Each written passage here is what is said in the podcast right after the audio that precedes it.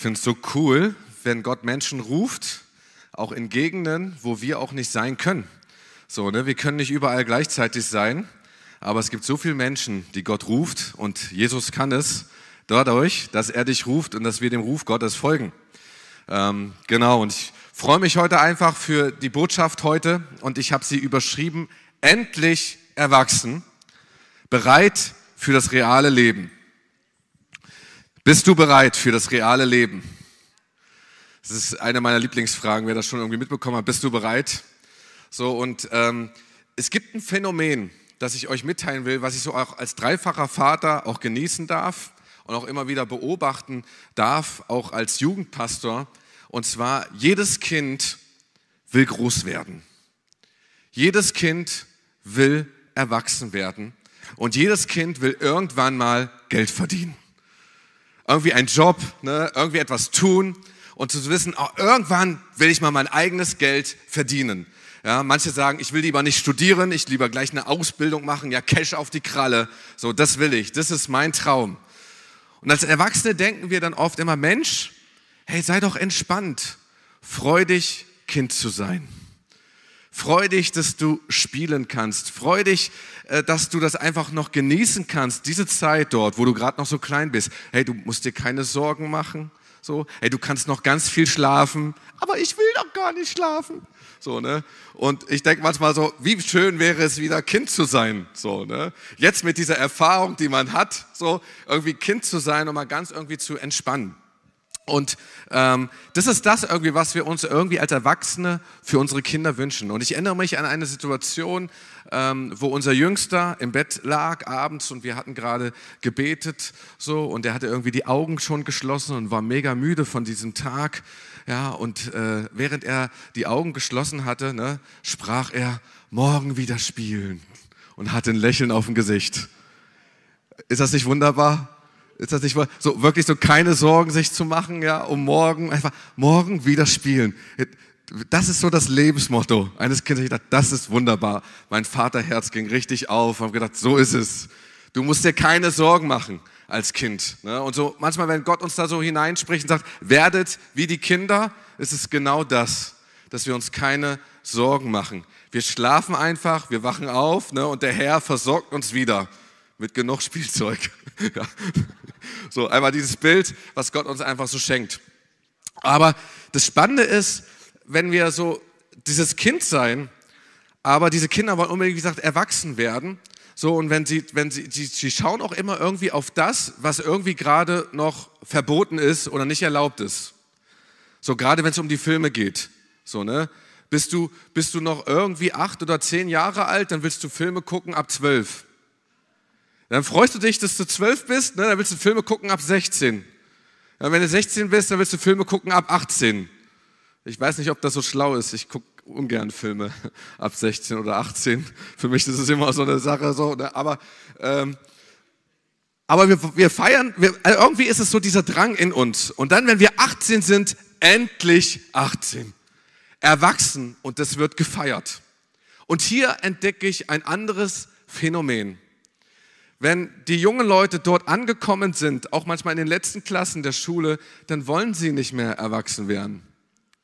Sie wollen irgendwie 18 sein, die ganzen Privilegien genießen, aber sie wollen nicht erwachsen sein. Sie wollen nicht diese Verantwortung tragen, wissen vielleicht auch gar nicht, welchen Job sie machen sollen, sind vielleicht überfordert von den ganzen Entscheidungen, so, die auch irgendwie auch da sind und wissen, hey, wenn ich mich jetzt dafür entscheide, oh, dann sage ich ja Nein zu dem ganzen anderen. Sie wollen irgendwie die, die ganze Welt, aber auch irgendwie nicht. Sie wollen einfach nicht erwachsen werden. Und ich finde es auch spannend, auch gerade in unserer äh, Generation, da ist manchmal eine Verunsicherung da von dieser Verantwortung. Und da wollen diese Großgewordenen am liebsten wieder Kinder werden. Und wir Eltern, wir lieben das, wenn dann unsere Kinder zu Hause bleiben. So. Und wenn sie, aber sie wollen dann irgendwie wieder auch in die, in die Kinderschuhe rein, aber das geht nicht mehr. Sondern das ist wichtig, du bist bereit für das reale Leben und dann geht es irgendwann los. Und dann ist es nicht, dass du morgens aufwachst und denkst, wieder spielen, sondern irgendwie musst du dich gefühlt durchkämpfen. Ähm, und das ist genau den Schritt, wo wir da irgendwie in das reale Leben kommen, ohne dass Mama und Papa vielleicht immer direkt an unserer Seite sind und äh, irgendwie das Essen abschmecken, ob es zu heiß ist oh, da kommt ein Flugzeug, ne? sondern es ist gut, wenn diese Zeit vorbei ist. Amen. Einige sind dabei. Amen. Wenn man wirklich erwachsen wird und reinstartet, eine Verantwortung übernimmt, hineinkommt in das reale Leben, auch Entscheidung trifft, auch teilweise Konsequenzen für die Entscheidungen dann einfach äh, nehmen muss. Bei mir war das so, ähm, dass ich das, eigentlich wollte ich mich abkoppeln immer von meinen Eltern. So, und, ähm, und dann kam eine Situation, ich glaube, ich war 17, ich war in der, kurz vor Klasse 12 und dann hatte noch das 13 Klassen so, also Abi war kurz vorher. Und ich musste mich entscheiden, welche Fächer ich wähle. Und wie das so ist, kriegst du so einen Elternbrief nach Hause und musst den den Eltern geben, die das immer alles schön brav unterschreiben. So. Und ich brachte diesen Elternbrief nach Hause und mein Dad war gerade da und er war irgendwie früher zu Hause und ich sagte so, ich habe jetzt hier einen Brief bekommen und so, ich muss meine Fächer wählen und ich dachte so, ich gehe mit ihm jetzt so die Fächer durch so und dann unterschreibt er den Brief. Er sagt, gib mal mal den Brief her und dann hat er den Brief, ah, die Fächer, okay. Dann hat er unterschrieben, dann hat er mir zurückgegeben, er sagt, du weißt ja bestimmt, was du wählen willst, ne? du bist ja jetzt groß. So. Und irgendwie war ich überfordert, irgendwie in diesem Moment. Ich, ich sah diesen Brief unangekreuzt, nur die Unterschrift von meinem Dad darunter. Und ich merkte, jetzt musst du entscheiden. Ne? Und er hat Feuerfreigabe gegeben. Alles, du kannst alles ankreuzen, was du willst. So. Und ich war auf einmal überfordert. Aber ich, ich wollte das immer haben. Und jetzt hatte ich das einmal auf diesem Moment. Ich dachte ich, oh, das war ich auf einmal unsicher. So. Natürlich hat mein Dad gesagt, du kannst mir Fragen stellen, immer zu mir kommen und so, kein, kein Ding, ne? aber das war irgendwie diese Unsicherheit, die wir auch manchmal spüren. Und ähnlich ist es aber auch in unserem Glauben mit Jesus. Wenn wir so reinkommen, ganz frisch in den Glauben mit Jesus, ähm, dann können wir es gar nicht erwarten, irgendwie mehr zu erfahren. Dann haben wir so eine Leidenschaft, dann haben wir so, sind wir so hungrig nach dem Wort Gottes. Hey, dann wollen wir am liebsten die ganze Welt erkunden. Und wir wollen irgendwie alles erfahren, am liebsten auf einmal. Wir wollen mehr Jesus, ja, wir fragen ständig, warum, warum, warum, ne, weil wir das alles irgendwie verstehen wollen in dem Wort Gottes. Und dann ebbt es irgendwann in einem Moment so ein bisschen ab, so, und uns geht die geistliche Neugier verloren. So, und wir fragen gar nicht mehr so stark nach dem Warum. So, wir sind dann irgendwie im Glauben, eigentlich wollten wir erwachsen werden, aber wir wollen manchmal gar nicht so richtig erwachsen werden. Es ist ja so schön, umsorgt zu werden. Es ist so schön, wenn andere für mich beten, wenn ich andere permanent anrufen kann, wenn ich andere um eine Entscheidung bitte und sage, bet mal für mich, welche Entscheidung soll ich treffen und so weiter und so fort. Versteht irgendwer so ein bisschen, was ich meine? Wenn wir das so auf unser geistliches Leben auch irgendwo übertragen, wo die Bibel auch dieses Bild hier aufmalt. Und weil es ist so viel leichter, wenn andere für uns die Verantwortung übernehmen wenn andere für uns die Entscheidung treffen. Und es ist auch so viel leichter, sie zu kritisieren, wenn was falsch läuft in unserem Leben. Aber wenn du auf einmal selber irgendwie erwachsen wirst geistlich, hey, dann musst du selber Verantwortung nehmen, die geistliche Autorität irgendwie ergreifen und selber die Entscheidung treffen und auch mit den Konsequenzen leben. Ich stelle mir die Situation so vor, als Jesus seine Azubis zu zweit die 72, die Aussendung der Jünger zu zweit rausgesendet hat, so in die umliegenden Dörfer und Städte. Und die Jünger wahrscheinlich irgendwie dachten, äh, warte mal, wie, Jesus, das war doch gerade irgendwie ganz schön so bei dir. Wir haben immer zugeguckt, wie du die Menschen heilst, wie du predigst und es war cool, immer irgendwie im Hintergrund zu sein und zu helfen und zu gucken, dass die Schlange stimmt und so weiter und so fort. So, aber wie jetzt? Du kommst nicht mit? Da waren die auf einmal auf sich alleine gestellt, zu zweit. Ja, und er sagt, ich sende euch, ich sende euch. Ja, wie die Lämmer unter die Wölfe. Wow, was für ein Bild. So, geistliche Verantwortung. Er sagt, das, was ihr ganze Zeit gesehen habt, das, was ihr ganze Zeit auch gelernt habt, wow, ihr, jetzt ist es dran, das umzusetzen. Geistlich erwachsen zu werden. Wie aus so einem Nest die Küken rauszukicken und zu sagen, jetzt ist Flugzeit. Willst ja nicht die ganze Zeit irgendwie in dem Nest vergammeln, oder? Sondern du willst doch irgendwann mal die weite Welt sehen und das erfahren, ähm, was, was ich euch gezeigt habe. Nun, wenn wir, wie gesagt, Jesus folgen, ist es das Ziel, dass wir wachsen, mehr lieben wie Jesus, mehr lieben, also mehr andere Menschen lieben und unser Umfeld mehr dienen. Dieses Bild, er muss zunehmen, ich aber muss abnehmen. Und ich finde das ganz spannend. Paulus schreibt in den Brief an die Epheser, in Epheser 4, Vers 11 bis 15 folgendes. Und ich will mit euch diese Stelle lesen, das ist heute auch der Text, den wir so ein bisschen reingehen. Können nicht alles hier betrachten, das ist einer der wichtigsten Texte. Da heißt es in Epheser 4, Vers 11, und er selbst hat die einen als Apostel eingesetzt, die anderen als Propheten, andere als Verkündiger des Evangeliums, hier sind hier die Evangelisten, und wieder andere als Hirten und Lehrer, um die Heiligen auszurüsten für die Ausübung ihres Dienstes.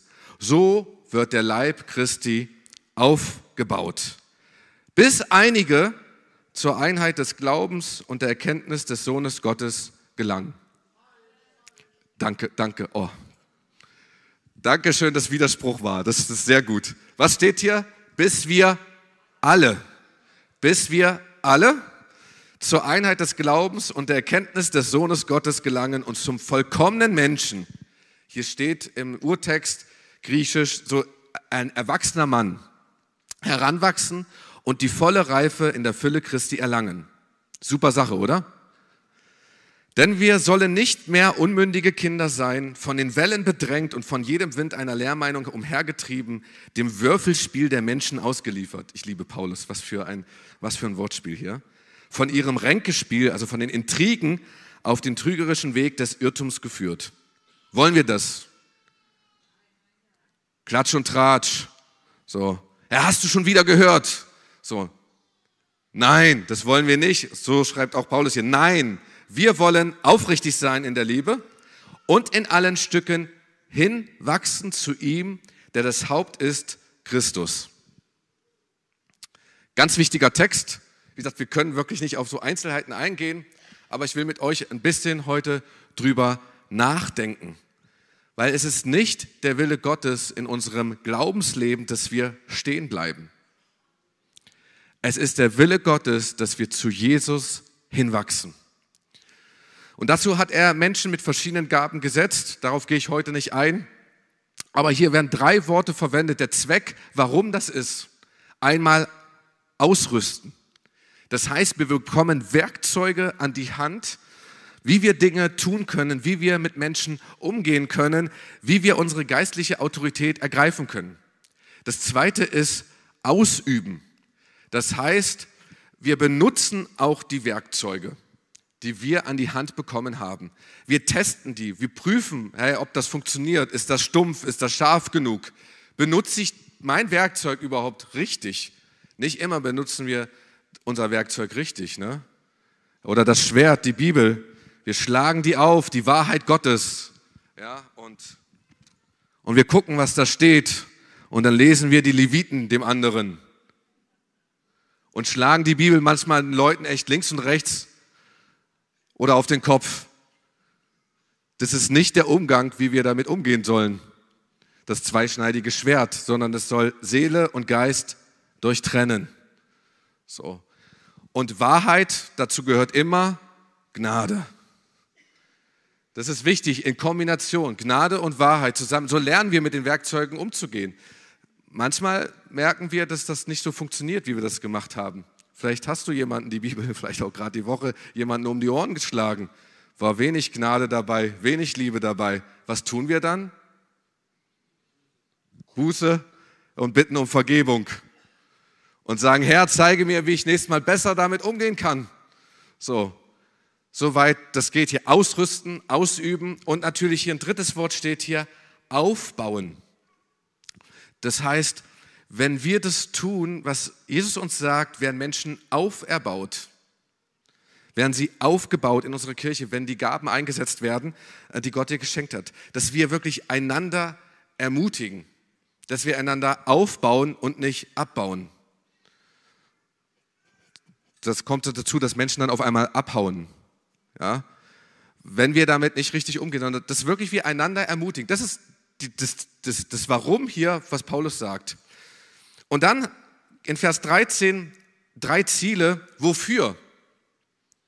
So, nicht damit wir irgendwie geistlich denken, wir sind die Heroes, Ne? Wir haben es irgendwie gepackt und so weiter. Ich weiß, wie ich mit, den, äh, äh, mit, mit meiner Waffenrüstung irgendwie umgehen kann oder das Werkzeug, was ich an die Hand bekommen habe, sondern hier steht, wofür? Zur Einheit des Glaubens.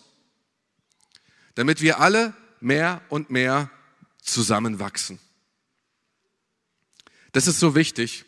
Einheit des Glaubens heißt nicht, dass wir alle einer Meinung sind. Wir können alle unterschiedlicher Meinung sein, aber die Einheit geschieht durch das Band des Friedens und der Liebe, ne, durch den Heiligen Geist, der uns zusammenbindet. Wir können unterschiedlicher Meinung sein, aber wir können eine Einheit des Glaubens haben, weil wir ein Herr haben, ein Glaube, eine Taufe. Ja? Ein Vater, der ist in allem, durch allen. So, das, das, ist, das ist wichtig, die Einheit im Glauben als Ziel. Zweites Ziel ist Erkenntnis des Sohnes Gottes. Das heißt, damit wir alle zu ihm hinwachsen, dadurch, dass wir verstehen, wer Jesus für uns ist und was er für uns getan hat. Erkenntnis, also das heißt auch die Erkenntnis der Herrlichkeit Gottes. Äh, ist von Selbsterkenntnis hier die Rede.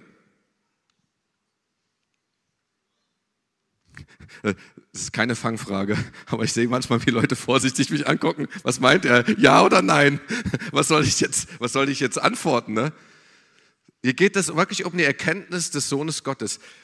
Manche lesen die Bibel oder lassen sich ausrüsten, um eine Erkenntnis zu haben, um die dann manchmal ähm, anderen zu zeigen, dass sie mehr wissen. Darum geht es nicht. Es geht wirklich um die Erkenntnis des Sohnes Gottes. Wer Jesus für dich ist, persönlich. Ähm, und das macht wirklich Sinn, dass du das für dich persönlich ergreifst. Wer Jesus für dich bedeutet, was Jesus für dich persönlich getan hat, diese Erkenntnis wird ganz viel in deinem Leben anstoßen. Und wofür das dritte Ziel hier noch? Erwachsen werden. Das heißt, zu einem vollkommenen Menschen, also hier zu einem erwachsenen Mann heranwachsen. Das heißt nicht irgendwie kleine Babys bleiben oder kleine Kinder bleiben, sondern wirklich heranwachsen in der Fülle der Reife Christi. So richtig schön altes Deutsch, ne, aber ich, ich mag es, weil das andere in der neuen Übersetzung ist so abgeflacht. Ne, aber das bedeutet, reif zu sein ist eine wunderbare Geschichte. Ja, wirklich zu wissen, hey, auch Weisheit, nicht nur Wissen zu haben, sondern Weisheit, Dinge anzuwenden, reif zu sein.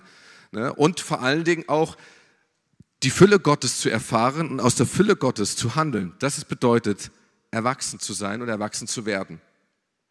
Nun, Paulus hat, hat viele Kirchen begleitet und beobachtet und so schreibt er in die Kirche in Korinth, 1. Korinther 3, Vers 1 bis 2.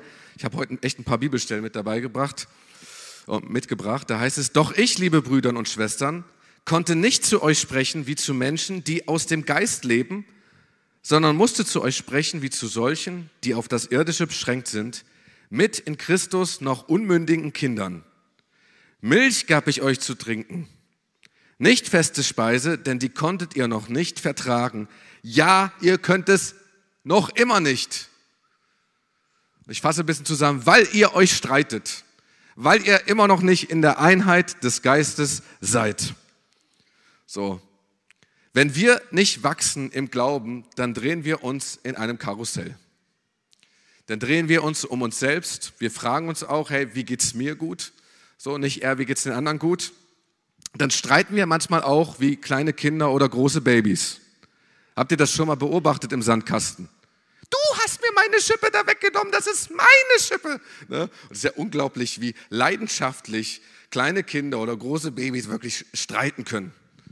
So, es geht schon los, wenn die manchmal auch nebeneinander liegen. Ne? So, ne? Und dann hauen die sich so gegenseitig. Am Anfang ist es so ein bisschen Spielen und auf einmal geht es richtig zur Sache.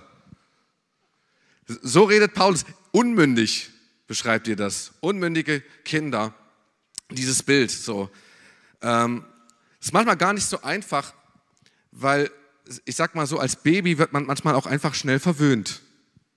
Du fängst an zu schreien. Und als Eltern willst du nicht, dass die Kinder schreien, denn dann nimmst du die in den Arm. Dann trägst du die hin und her. Dann merkst du irgendwann vielleicht, hey, die brauchen Licht in der Nacht, dann lässt du das Licht an. Wer weiß, wovon ich spreche? Ein paar Eltern hier, ja, genau. Ja, ich verstehe euch. So, und dann versuchst du das Kind irgendwie zu verwöhnen. Und das Kind, dann legst du es vielleicht auch zwischen Mama und Papa, so, damit es dort schläft und dann schläft es dort ein, denkst du, boah, endlich schläft es ein. Aber irgendwann wird es Zeit, das Kind rauszuschmeißen aus dem Bett. Natürlich am nächsten Morgen geht es wieder los, aber wenn das Kind größer wird, ich hoffe nicht, dass wenn du ein Teenie hast, ich rede jetzt an alle Paare hier, an alle Mamas und Papas, dass zwischen euch schläft in der Nacht. Es ist nicht gut für die Ehe. Kleiner Ratgeber, kleiner Tipp. So. Das ist nicht gut. So. Da dürfen wir unsere Kids da nicht verwöhnen. Irgendwann ist es Zeit raus, aus, aus dem Bett zu kommen. So. Du trägst auch dein Teenie nicht mehr im Arm, wenn es schreit. Du nimmst es vielleicht in den Arm, wenn es mal will. Ja? Ähm, okay, mir kam ein Gedanke, das Pubertier, ne? aber, aber das ist wichtig, dass wir, dass wir das feiern auch, ne? auch als Babys, dass wir Leute entwöhnen halt von der Flasche. Also manchmal so Milchschnitte-Christen, ja? die, die einfach ganzen Tag nur Milchschnitte essen wollen. Davon wirst du nicht satt. Davon wirst du auch nicht groß und wirst auch gar nicht erwachsen. Ja, ich, also ich mag Milchschnitte. Ne? Wenn du so einen Fünferpack holst, manchmal gibt es dir auch einen Zehnerpack und manchmal gibt es noch zwei gratis dazu. Das ist ratzfatz in fünf Minuten aufgebraucht. Aber nach einer Stunde merkst du nichts mehr davon. Das ist keine Nahrung. Das ist keine Nahrung. Ja, vielleicht würde heute Paulus schreiben, ja, ich habe euch Milchschnitte gegeben. So, aber jetzt braucht ihr feste Nahrung. Es geht einfach nicht mehr. Es geht einfach nicht mehr. In 1. Mose 21, Vers 8 steht folgendes: Isaak wuchs heran und brauchte schließlich nicht mehr gestillt zu werden. Aus diesem Anlass veranstaltete Abraham ein großes Fest. Ey, wer versteht Abraham? Ich, ich finde es einfach nur lustig, dass es hier drin steht, hier in, in, in der Bibel.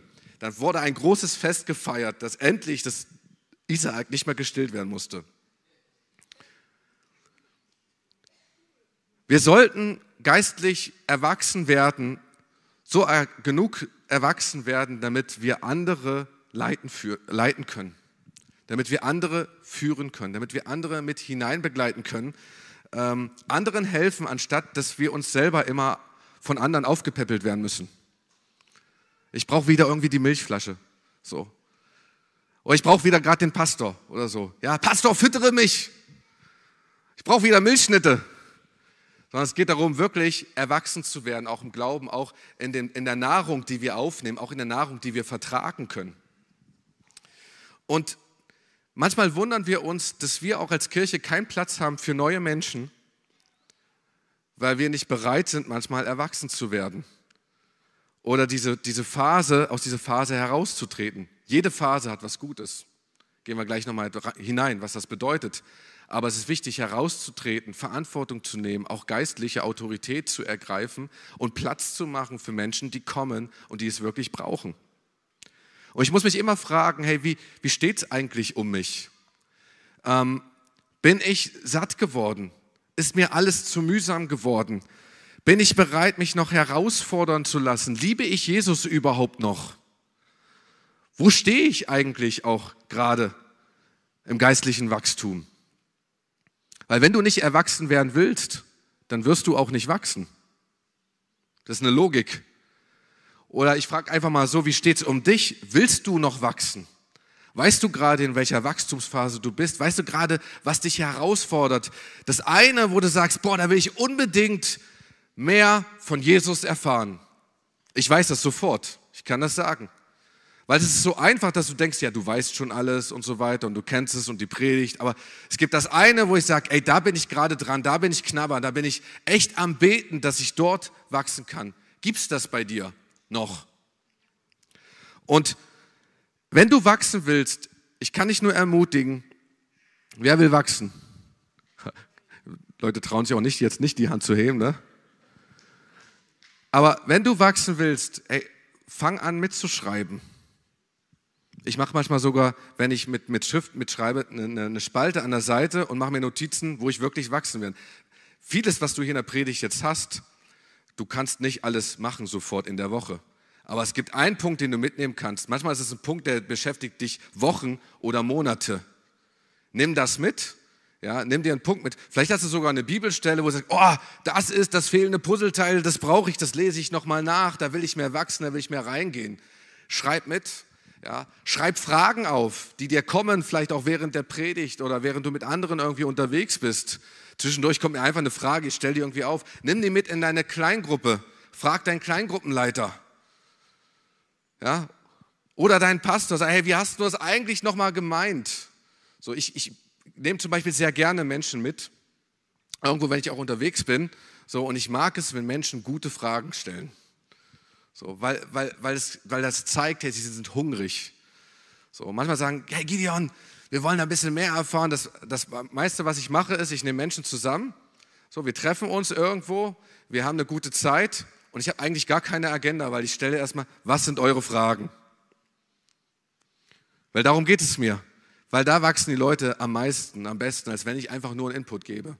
So, also stell gute Fragen, schreib die auf, um zu wachsen. Johannes schreibt in 1. Johannes 2, Vers 12 bis 13 von drei Wachstumsphasen. Da heißt es, meine lieben Kinder, Johannes schreibt so liebevoll, ne? ich schreibe euch, weil euch eure Sünden um Jesus willen vergeben sind. Väter, ich schreibe euch, weil ihr den kennt, der von allem Anfang an da war. Jungen Leute, ich schreibe euch, weil ihr den Bösen besiegt habt, den Teufel.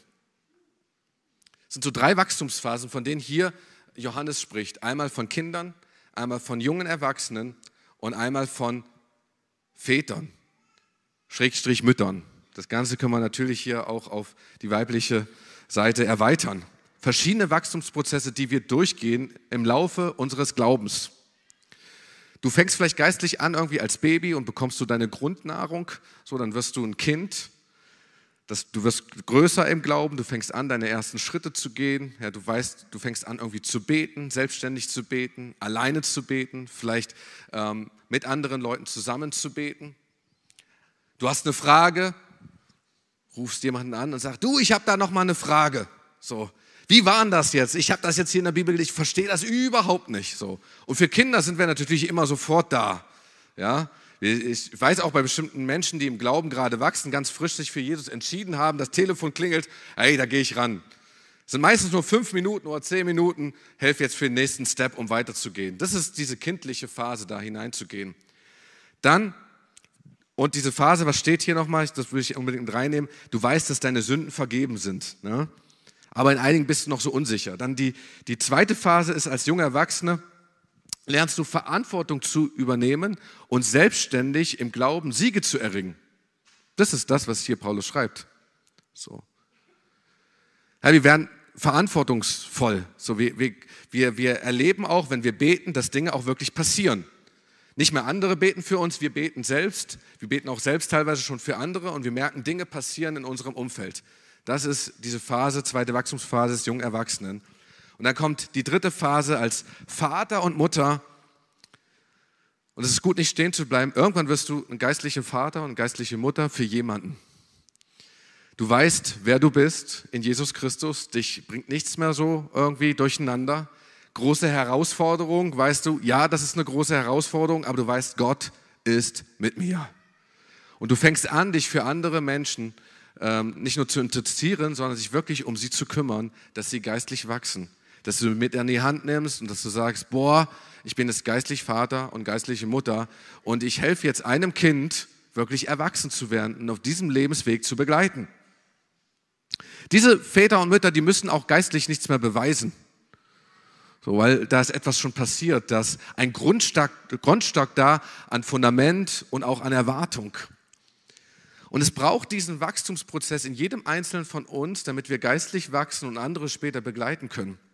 Dann heißt es in Hebräer 6, Vers 1 bis 3, lasst uns daher aufhören, ständig die Grundaussagen der Lehre von Christus zu wiederholen. Wir wollen vielmehr weitergehen und im Verständnis reifer werden. Wir müssen doch nicht immer wieder neu erklären, wie wichtig es ist, dass wir von allen bösen Taten umkehren und an Gott glauben.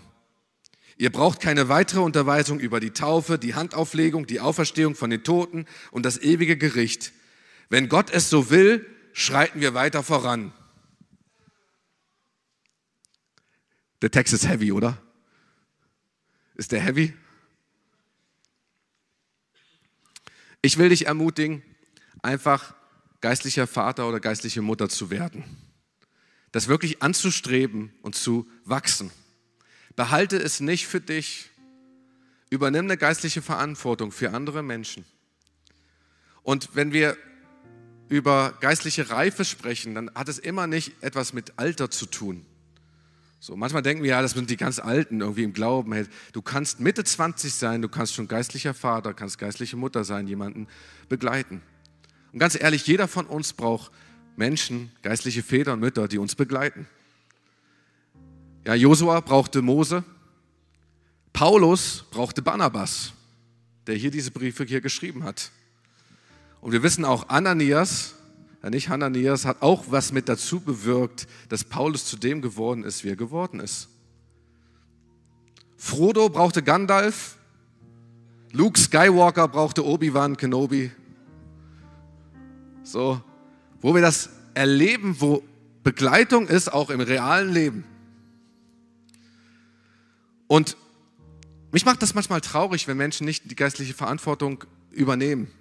Ich weiß noch, ich habe mal eine Kleingruppe geleitet und am Ende dieser Saison saßen wir zusammen und 80 Prozent dieser Menschen, die dort saßen, hätten die Kleingruppe leiten können, übernehmen können oder eine andere gründen können.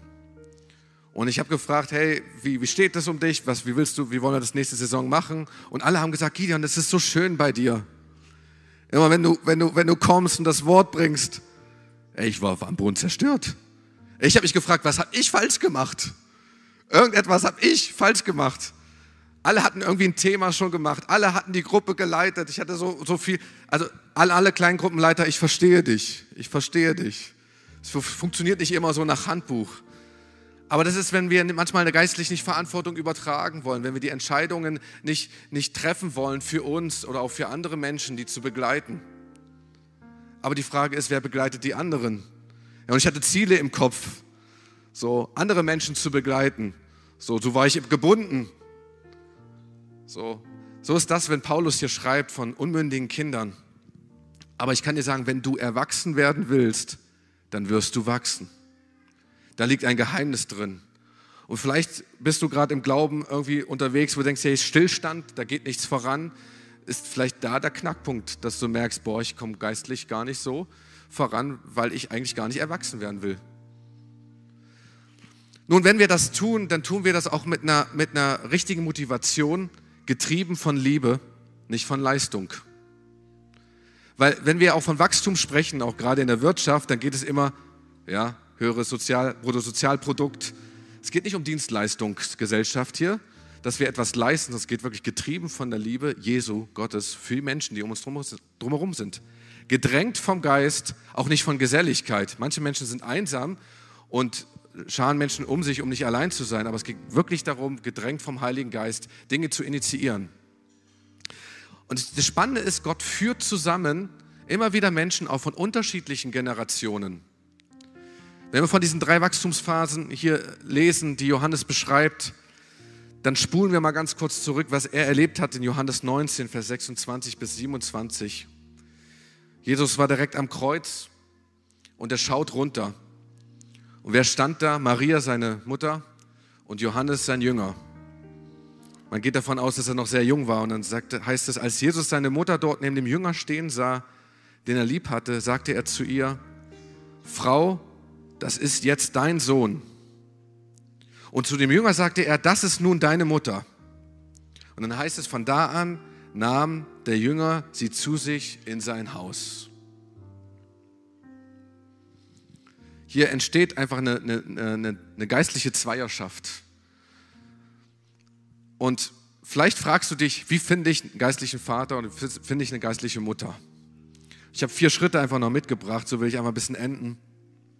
Erstens Gebet. Bete einfach darüber. Zeig deinen Wunsch, was du tun, was, was zu Gott, was du wirklich tun willst. Zweitens, halte Ausschau. Guck, wer könnte das sein in deinem wirklich nahen Umfeld. Hier vielleicht auch in unserer Kirche, jemand, dem du vielleicht über den Weg läufst. Drittens, nimm Kontakt auf. Und vielleicht noch mal ganz kurz zu zweitens, schraub vielleicht deine Erwartungen ein bisschen runter. auch gerade an die jungen Leute, wir haben manchmal von einem geistlichen Vater und Mutter ein, ein, ein, ein Superman- oder Superwoman-Bild, was jemand gar nicht erfüllen kann als geistlichen Vater und geistliche Mutter. Es geht nur, dass wir jemanden brauchen, der uns irgendwie in den Arm nimmt und Schritt für Schritt voranführt und einfach mal liebevoll nachfragt. Muss nicht alles wissen. Und dann nimmst du Kontakt auf. Und viertens, ihr überlegt, in welcher Regelmäßigkeit ihr euch treffen wollt und definiert mal euren Rahmen als Zweierschaft. Und oft warten wir auf den Startschuss und denken, Herr, wann geht's los? Ich sagte, der Startschuss ist schon lange gefallen. So. Manchmal warten wir auch, dass wir in die Berufung reinkommen, aber Gott hat schon lange gesprochen. Und wir warten auch auf die richtige Person, aber die ist meistens schon da. So, ich weiß noch von meinem Mentor, war ich so enttäuscht. Ich hatte einfach viel zu hohe Erwartungen. Heute weiß ich, Mann, was, was war der Mann weise und hat mich da gut reingeführt. So. Aber da war meine innerliche Erwartung war einfach zu hoch. Und ich will Folgendes nochmal sagen, auch hier an, an die reifere Generation hier. Vielleicht bist du auch Vater und Mutter, vielleicht hast du auch niemanden, den du begleitest, vielleicht hast du auch gedacht, ich bin noch gar nicht bereit, da überhaupt Dinge weiterzugeben. Ich kann euch sagen, ey, die junge Generation ist richtig hungrig und offen. Ich war gestern auf ähm, von unserem One Movement, unserer Jugendbewegung in Wiesbaden zum Treffen One Mitte. Und wir waren über 100, 120 ähm, Jugendliche, Mitarbeiter und Leiter von überall her sozusagen, hier auch aus Hessen, hatten das organisiert. Und wir hatten Workshops, wir hatten Seminare und wir hatten auch eine Frage-Antwort. Äh, was ich aber gestern mitbekommen habe, wir hatten noch viel Zeit für Gemeinschaft. Ah, die jungen Leute haben mich so gelöchert. Und die haben nicht nur irgendwelche Fragen gestellt, die haben richtig tiefe Fragen gestellt. Wie machst du das genau? Ey, da war eine Leidenschaft da, die waren hungrig für Jesus. Ey, die wollten so viel mehr wissen. Ich war, ich war erledigt am Abend, als ich nach Hause kam gestern. Aber da merke ich, diese neue Generation, die junge Generation, die ist wirklich hungrig und das ist etwas Spezielles. Und manchmal sagen wir Generation Z, oh, das ist doof und wie die da ins Arbeitsleben rein äh, und das ist, wir lesen so vieles auch ne, in den Medien. Hey, aber schau, wo, wo Menschen hungrig sind nach Jesus, wo sie eine Leidenschaft haben und fangen an, diese jungen Menschen einfach zu begleiten. Und ich habe mich entschieden, ich will Förderer dessen sein. Ich will nicht gucken auf die Grenzen, ich will nicht gucken auf die Barrieren, hey, sondern ich will helfen, die Barrieren zu überwinden. So, wo Leute Fragen haben, da will ich Antworten geben. So, und ich muss denen auch nichts sagen. Ich musste gestern denen keine Lektion halten. Manchmal habe ich einfach nur gesagt, weißt du was, du machst das gut. Mach weiter so. Weil, weil, weil das ist manchmal unsere Aufgabe, mehr müssen wir gar nicht tun. Wir müssen jetzt nicht irgendwie sagen, hier liest, das ist das Handbuch mit den tausend Seiten. Sondern einfach den Leuten Mut machen. Und auch eine junge Generation, hey, denk nicht einfach, die Alten, die interessieren dich nicht für dich und vielleicht traust du dich auch gar nicht, die irgendwie anzusprechen. Hey, sei mutig, ja, bete, halte Ausschau, nimm einfach mal Kontakt auf. Und ich habe selten bis eigentlich gar nicht erlebt, dass Leute Nein sagen. Die gucken zweimal, ich gucke mal, wie ich das irgendwie leisten kann und, und dann wird das definiert. Aber wenn du erwachsen werden willst, dann wirst du wachsen. Nun, meine Frage hier am Ende ist, in welcher Phase bist du, in welcher Wachstumsphase? Wo willst du, wo bist du gerade dran, wo du wachsen willst? Was ist dein nächster Schritt? Und lass uns mal die Augen schließen und ich will, dass du Gott einfach eine Antwort gibst. Wo fehlt vielleicht Leidenschaft in deinem Leben? Wo bist du nicht mehr hungrig, dass du mehr haben willst von Jesus? Und wenn du für dich so eine Entscheidung getroffen hast, dann steht auch gerade an Ort und Stelle auf und sagt, boah, Herr, ich will tatsächlich mehr, mehr Leidenschaft. Ich will hungrig sein für dich. Das ist kein Aufruf, der jetzt generell ist, wo du denkst, oh, ich, ich darf jetzt gar nicht sitzen bleiben, sondern es ist wirklich für dich eine Entscheidung, die du triffst mit dir und deinem Herrn. Vielleicht ist auch gerade alles in Ordnung, aber steht auch gerade an Ort und Stelle auf und sagt, Herr, ich will mehr Leidenschaft. Irgendwas ist in meinem Leben stehen geblieben. Irgendwo ist Stillstand. Ich habe überhaupt gar nicht mehr die Leidenschaft zu wachsen, überhaupt geistlich erwachsen zu sein, eine Verantwortung zu übernehmen. Ich bin dem Ganzen irgendwo müde geworden. Mir ist das alles einfach zu schwer und zu mühsam. Vater im Himmel, ich danke dir für all diejenigen, Herr, die einfach gerade jetzt aufgestanden sind und diese Entscheidung getroffen haben. Herr, und ich bete, dass du ein neues Feuer, eine neue Leidenschaft ausgießt heute an diesem Morgen. Herr, dass Menschen, die wirklich Hunger haben nach mehr, dass du mehr gibst heute an diesem Morgen. Herr, wir wollen mehr von deiner Kraft, Herr, wir wollen mehr von deiner Liebe. Herr, wir haben manchmal gar keine Ahnung, wie wir das tun sollen. Herr, aber du rüstest uns aus. Herr, und ich bete, dass du hineinkommst. Auch, dass wir hungrig sind, auch geistlich Verantwortung zu übernehmen. Herr, da wo auch einige von uns auch des Kämpfens müde geworden sind, dass wir begreifen, es ist ein guter Kampf. Es ist ein guter Kampf, den wir kämpfen wirklich im Glauben auch gemeinsam. Herr, und da wo eine Sehnsucht da ist nach Menschen, die geistliche Väter oder geistliche Mütter werden, dass du das schenkst. Da wo eine Sehnsucht da ist, kennenzulernen, dass du Menschen zusammenführst. Und während wir die Augen geschlossen halten, will ich all diejenigen auch einfach aufrufen heute an diesem Morgen. Vielleicht hast du Jesus noch gar nicht angenommen. Du bist in dieser Wachstumsphase ganz am Anfang. Und ich sage dir, jede, Wachstumsphase ey, hat was Gutes. Und wenn du eine Entscheidung treffen heute willst für Jesus und sagen willst, ich will den Weg ab jetzt mit Jesus gehen. Ich will diesen Familiennamen Jesus annehmen heute in meinem Leben. Ich will ihm mein ganzes Leben geben. Hey, dann steh doch gerade jetzt, wo du bist, auch an Ort und Stelle auf und stell dich mit dazu zu den Leuten, die schon stehen. Ich sehe einige, die gerade aufstehen. Ja, vielen Dank. Und ich will dich einladen, dieses Gebet zu sprechen, weil das ist der Anfang davon, erwachsen zu werden. Und lass uns alle gemeinsam aufstehen und dieses Gebet einfach nachsprechen und sagen, Jesus, ich komme jetzt zu dir. Ich danke dir, dass du für mich gekommen bist. Ich danke dir, dass du am Kreuz alles für mich gegeben hast. Ich weiß, dass ich in meinem Leben so viele Fehler gemacht habe. Bitte vergib mir all diese Schuld. Ich bringe dir all diese Last. Und mach du mich frei. Ich übergebe dir heute mein Leben. Nimm mich so, wie ich bin und mache mich zu einem neuen Menschen. Ich empfange jetzt dein göttliches Leben und bekenne mit meinem Mund, Jesus Christus, du bist mein Herr. Amen. Gib mal allen Applaus, die sich einfach jetzt entschieden haben. Und ich will dir Mut machen nach dem Gottesdienst, dass du einfach in unsere Gebetslounge kommst. Wir wollen gerne persönlich mit dir reden und beten und so die ersten Schritte des Glaubens dich da hineinleiten. Und ich will für alle jetzt einfach, für uns einfach nochmal um Segen bitten für unsere Woche. Ja, und wenn du das willst, streck doch gerade jetzt deine Hand aus. Und so spreche ich einfach den Segen Gottes über dich aus. Bei allen Entscheidungen, die du treffen willst oder treffen wirst einfach, dass Gott mit dir ist. Und ich spreche aus, Gott ist mit dir. Er geht vor dir her. Er geht neben dir her. Er trägt dich, er ist sogar hinter dir. Er begleitet dich. Und sei mutig und sei stark bei jedem Schritt, den du gehst. Im Namen des Vaters, des Sohnes und des Heiligen Geistes. Amen.